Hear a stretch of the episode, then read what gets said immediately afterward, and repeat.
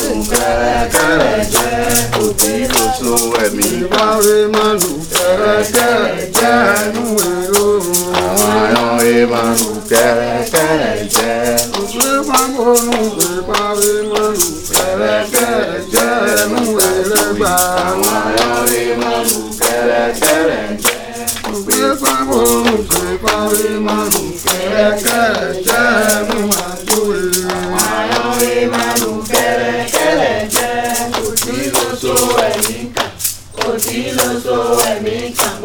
gbọ́dọ̀ mú àwọn ará orí máa lù fẹ́rẹ́fẹ́rẹ́ ṣe é wọ́n mú àwọn ará orí máa lù fẹ́rẹ́fẹ́rẹ́ ṣe é wọ́n tó lè àwọn ará orí máa lù.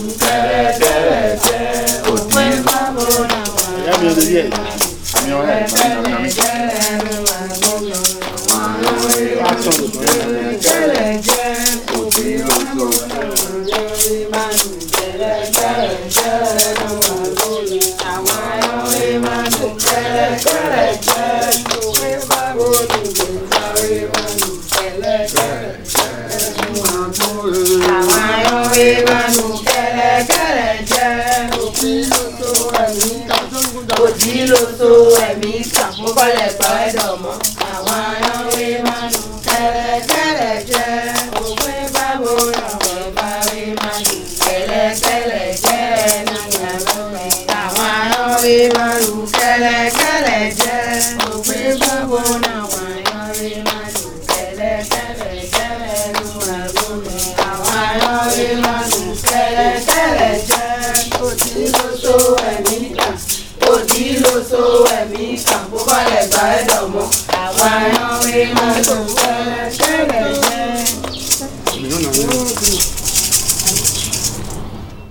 Après ces chants enregistrés lors de mes terrains de recherche au Bénin, nous allons nous intéresser au vaudoun africain.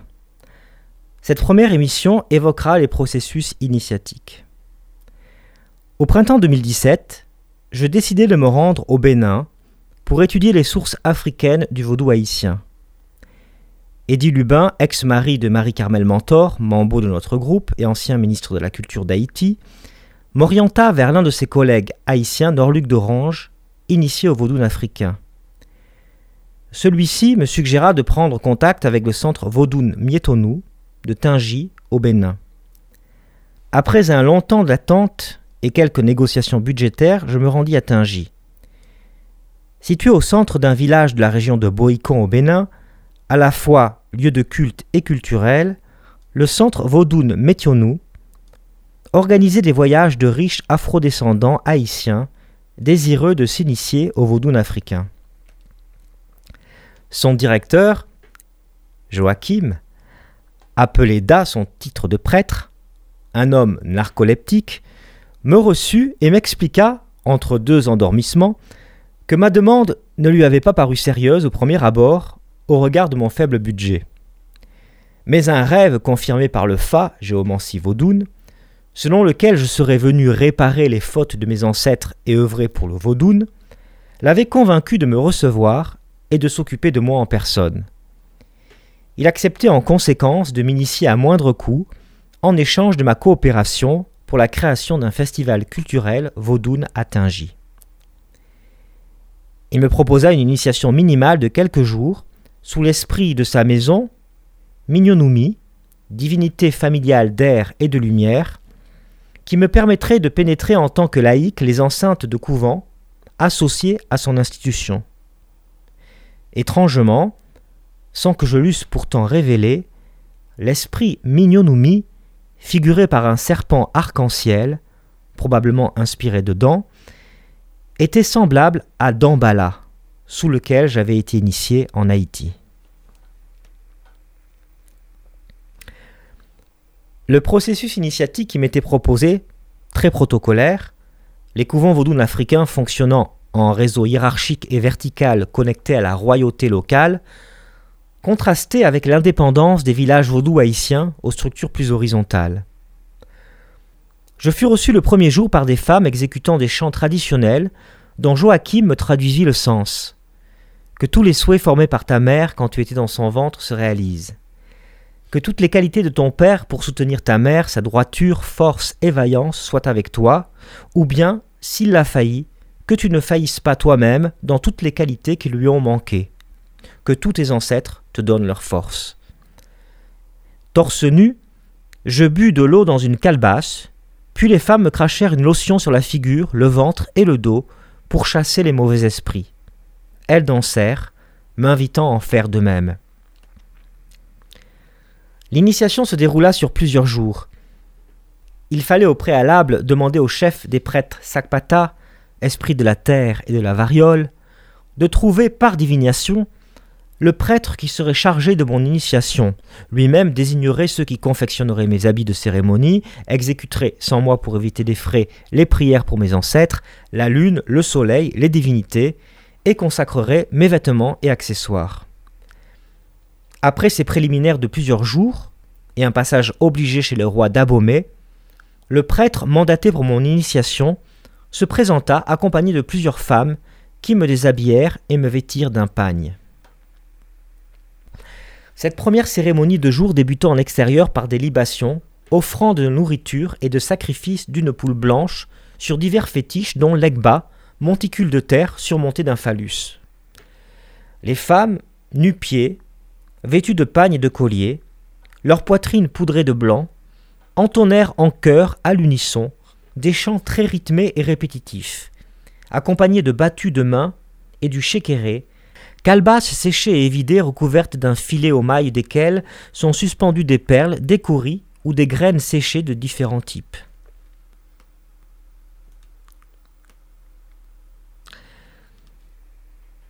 Les chants, appartenant au mode musico-africain, se composaient surtout de louanges aux divinités, aux éléments de la nature, là où les chants du vaudou haïtien, suivant des modes musicaux européens, faisaient plutôt référence au contexte de vie quotidien et aux besoins des initiés.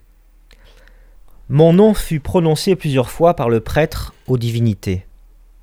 Joachim me traduisit l'une des prières. Soleil, lune, tu nous parles, mais nous, nous te parlons pour Fabrice Nico. Nous demandons la bénédiction pour notre festival et collaboration. Je fus ensuite amené en procession vers la maison de l'esprit Mignonumi. Les chants suivaient la structure traditionnelle appel-réponse, semblant exprimer des idées et une discussion. Des passages plus rythmiques et répétitifs donnaient lieu à des danses où l'on retrouvait, comme en Haïti, le travail des pieds, l'ondulation du bassin et de la colonne vertébrale, les mouvements des épaules et des bras. Sans utiliser de tambour, des hommes se frappaient le torse et les cuisses en guise de percussion. Les danses se terminèrent par une prosternation devant les prêtres et la petite maison de Mignonumi. À genoux, une femme déclama des demandes à l'esprit sur quelques notes musicales rythmées. Chaque demande se concluait par des louanges en chœur de toutes les femmes, scandées sur quelques notes longues et accentuées en fin de phrase, suivies des you On me mit à genoux devant la maison de l'esprit. Tous posèrent leurs mains sur mon torse, scandant mon nom et de nombreuses paroles accompagnées du rythme du shekéré. Joachim me demanda alors de présenter en français à la divinité le projet du festival, ce à quoi je répondis par une formule assez vague sur les arts de la transformation et les spiritualités du monde. Il enchaîna avec une demande en fond qui, à en juger par le ton, semblait beaucoup plus concrète. La dame au chéquéré entra dans la maison de l'esprit, secouant son instrument et scandant de longues demandes. Après avoir abreuvé d'eau du puits la divinité, nous fûmes invités de même à nous désaltérer. S'ensuivit le sacrifice d'une autre poule blanche, dont on colla les plumes avec son sang sur les rebords de la porte de la maison de l'esprit, puis le sacrifice d'une chèvre blanche, de ma couleur de peau, me précisa Joachim. Les chants, assez rythmés, aux intervalles importants et privilégiant des sons aigus, nasillards ou rugueux, faisaient vibrer les divers résonateurs du corps. Leur système répétitif enclenchait chez le chanteur et l'assistance un processus presque hypnotique, tout en maintenant l'attention et le vivant par de subtiles variations ou ruptures. On aspergea de boissons douces et alcoolisées le fétiche, recouvert de nutriments en putréfaction. On jeta ensuite à terre des noix sacrées pour savoir, par le Fa, géomancie vaudoune, si Mignonumi avait accepté nos offrandes et demandes. Quand la réponse était négative, on faisait une nouvelle divination pour en comprendre la raison et trouver des solutions. Après plusieurs essais, les applaudissements, cris de joie et you marquèrent le succès final de nos requêtes. Le vaudou haïtien ne possède pas le fa, mais la cartomancie, d'importation plus européenne. Elle ne revêt cependant pas l'importance du fa du vaudou africain, système symbolique très complexe, faisant dire à Norluc d'Orange que si le vaudou haïtien repose sur la foi, le vaudou africain s'appuie sur la connaissance. Le Fa avait d'ailleurs désigné, comme héritier d'un des plus importants couvents vaudounes de la région, un jeune adolescent respecté de tous qui passa la cérémonie à jouer sur son smartphone. La cérémonie se termina par des remerciements scandés à la divinité, des chants et des danses d'adieu conclus par des you et des récitations déclamées à l'unisson.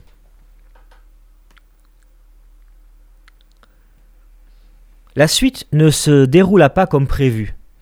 D'après Joachim, les prêtres n'avaient pas perçu le sifflement caractéristique de Mignonumi, et il fallut attendre plus d'une semaine pour que le signal se fasse enfin entendre pour conclure mon initiation de laïque. La dernière cérémonie se fit de nuit. On me lava, m'habilla d'une chemise, d'une coiffe et d'un pantalon blanc en tissu satiné bon marché, confectionné à ma taille.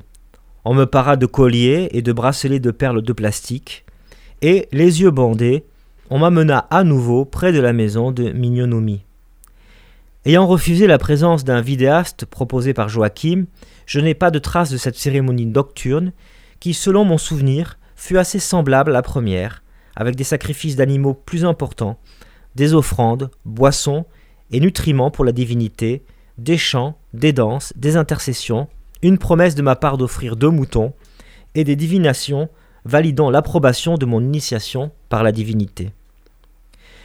Cette initiation de base se termina plus tard par deux nouveaux sacrifices, l'un après sept jours pris en charge par les adeptes afin de découvrir et conjurer mes ennemis, l'autre 41 jours plus tard et après mon retour en France avec les deux moutons promis.